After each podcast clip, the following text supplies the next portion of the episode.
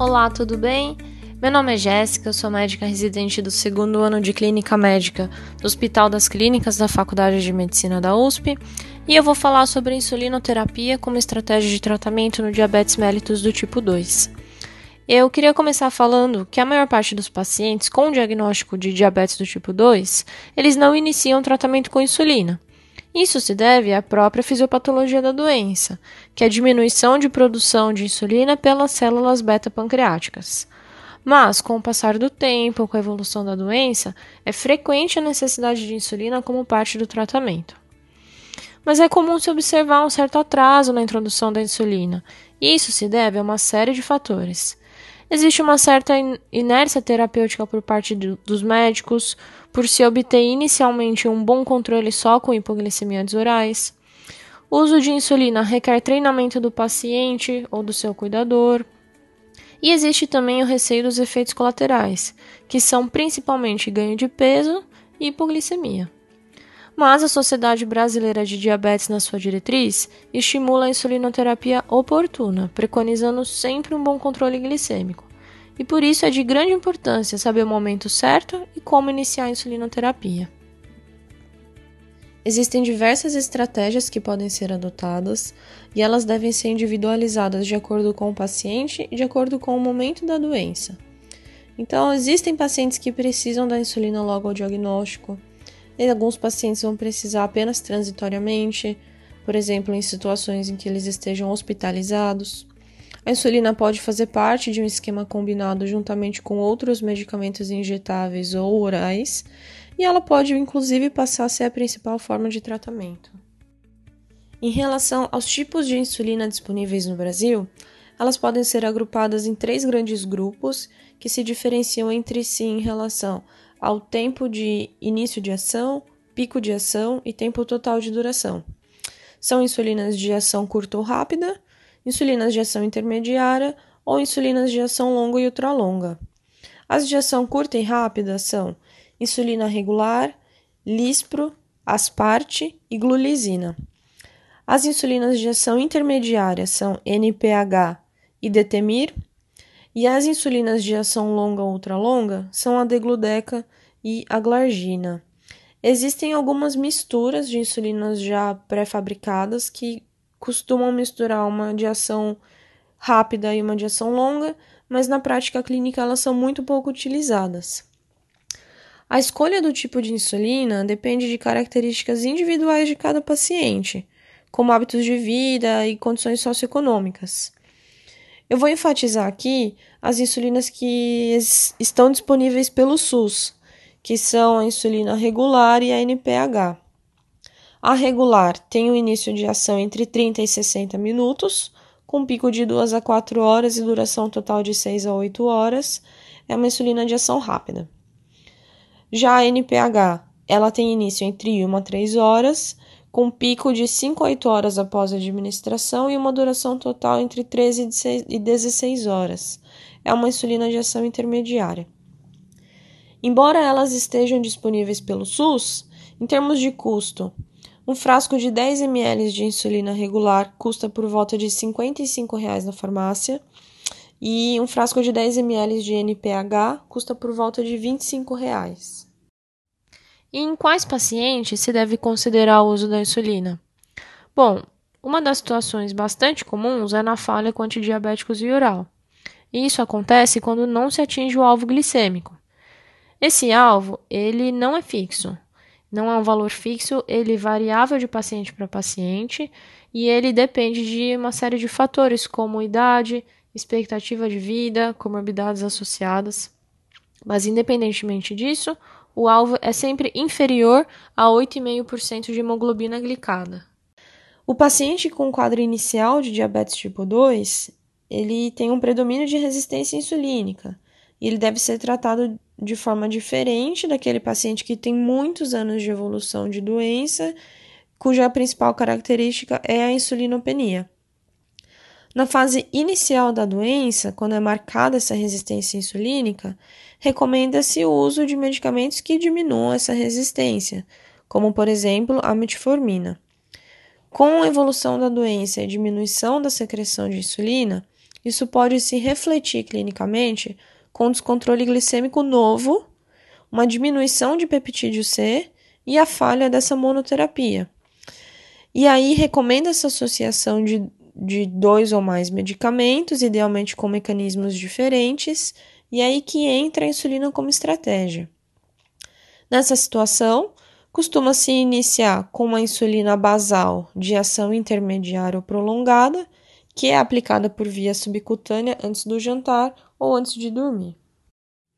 Outra situação é para pacientes com recém-diagnóstico de diabetes e glicemias elevadas, geralmente acima de 250 a 300, pode-se usar um esquema de insulina curto por duas a três semanas.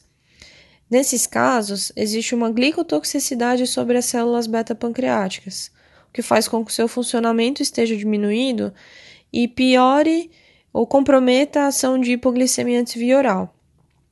Esse esquema de insulinoterapia tem o intuito de reduzir essa glicotoxicidade e, a partir de então, apenas os hipoglicemiantes orais sejam suficientes para um bom controle. Uma outra situação é para pacientes que têm valores glicêmicos superiores a 300 e têm manifestações graves associadas, como perda de peso significativa, polis, que é polifagia, polidipsia, poliúria, e ou cetonúria. Nesses casos, deve-se iniciar a insulinoterapia imediatamente. Um outro contexto é para pacientes que apresentem hiperglicemia importante, mas mesmo que sem sintomas, mesmo que assintomáticos. Então, glicemias de jejum superiores a 250, ou uma ferição de glicemia ao acaso superior a 300, ou uma hemoglobina glicada superior a 10%, também são indicativos de início de insulinoterapia. Bom, agora que já falamos sobre para quem prescrever, vamos falar sobre como prescrever. Os esquemas de insulina, eles tentam se aproximar ao máximo da secreção fisiológica, que é uma liberação basal com incrementos prandiais, com picos nas refeições. Um dos esquemas possíveis é insulina basal em associação com hipoglicemiantes orais. O cenário típico é o daquele paciente que vem em uso de 3, 4 hipoglicemiantes orais e mesmo assim ainda não atingiu um bom controle glicêmico.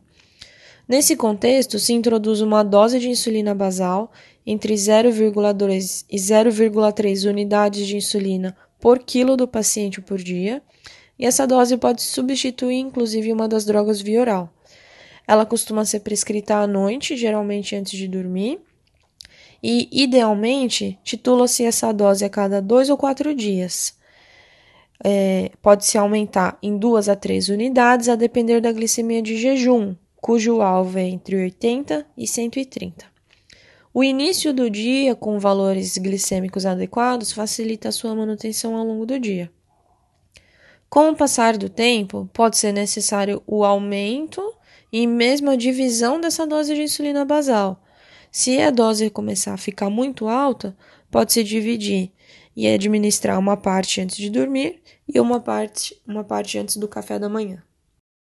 Um próximo passo no esquema de insulinoterapia é o esquema basal plus que, em relação ao esquema anterior, se faz uma adição de uma ou mais doses de insulina prandial, que é uma insulina de ação rápida nas refeições. Isso se faz se as glicemias pós-prandiais de duas horas após a refeição estiverem mantidas acima de 180. A dose inicial recomendada é de 0,15 unidades de insulina por quilo de peso do paciente antes da refeição principal que vai ser aquela refeição que tem a maior variação em relação ao alvo de 180. Esse esquema pode ser também intensificado com o passar do tempo, ele pode passar a envolver mais de uma refeição. As drogas via orais podem ser mantidas ou reduzidas com o intuito de simplificar o tratamento, e em caso de suspensão de algum medicamento, costuma-se retirar os secretagogos e manter a metformina. Tem que prestar atenção, deve se atentar bastante para o tempo de administração, de acordo com a farmacocinética da insulina e o horário da refeição, de modo que não ocorra hipoglicemia. Então, por exemplo, a insulina regular ela deve ser aplicada no máximo 30 minutos antes da refeição. O ajuste da dose é feito a partir da glicemia capilar duas horas após a refeição, novamente com alvo menor que 180, e costuma-se otimizar a dose de duas em duas unidades. E um terceiro passo é o esquema basal bolos, em que se faz a reposição completa das necessidades de insulina. O esquema padrão é uma dose de insulina longa ou ultralonga, ou duas ou três doses de insulina intermediária ao longo do dia, e associada a isso, 3 a 4 doses de insulina rápida nas refeições. A dose total diária varia entre meio a 1,5 unidade de insulina por quilo de peso do paciente por dia, a depender do grau de resistência insulínica. Essa dose é dividida entre 50% insulina basal e 50% insulina bolos nas refeições. E esse esquema deve ser evitado ao máximo em pacientes com diabetes do tipo 2, devido ao ganho de peso e aumento da resistência insulínica. E agora que o paciente já está fazendo uso de insulina, como fazer a monitorização glicêmica e usar essa monitorização para ajuste do esquema? Então depende, depende do esquema que o paciente estiver utilizando. Por exemplo, pacientes que em uso apenas de insulina basal aquela insulina bedtime antes de dormir, eles precisam, a rigor, apenas do valor da glicemia de jejum. As monitorizações pré e pós-prandiais esporádicas, elas são úteis para avaliar a necessidade de progressão do esquema, a necessidade de bônus nas refeições. O que pode ser feito também esporadicamente é avaliar a glicemia da madrugada antes da glicemia de jejum, a glicemia às 3 da manhã, para flagrar alguma possível hipoglicemia durante a noite uma vez que o paciente está fazendo uso de insulina antes de dormir.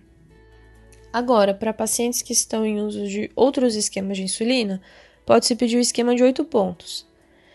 Nesse esquema, são feitas as medidas em jejum, antes das refeições, das principais refeições, então antes de café da manhã, almoço e jantar, duas horas após essas refeições, a medida das 3 horas da manhã e o jejum do dia seguinte. Essas aferições elas devem ser feitas em dias representativos, em que o paciente siga a sua rotina, em dias que o paciente está, o paciente está vivendo o seu dia a dia.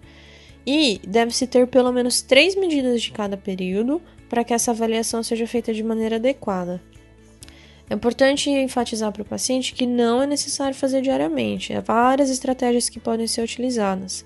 Pode-se fazer três vezes na semana, nas duas semanas que antecedem a consulta, ou uma vez a cada 15 dias no intervalo total entre as consultas, que costuma ser por volta de três meses. Bem, é isso que eu gostaria de compartilhar com vocês. Muito obrigada pela sua atenção e bons estudos a todos!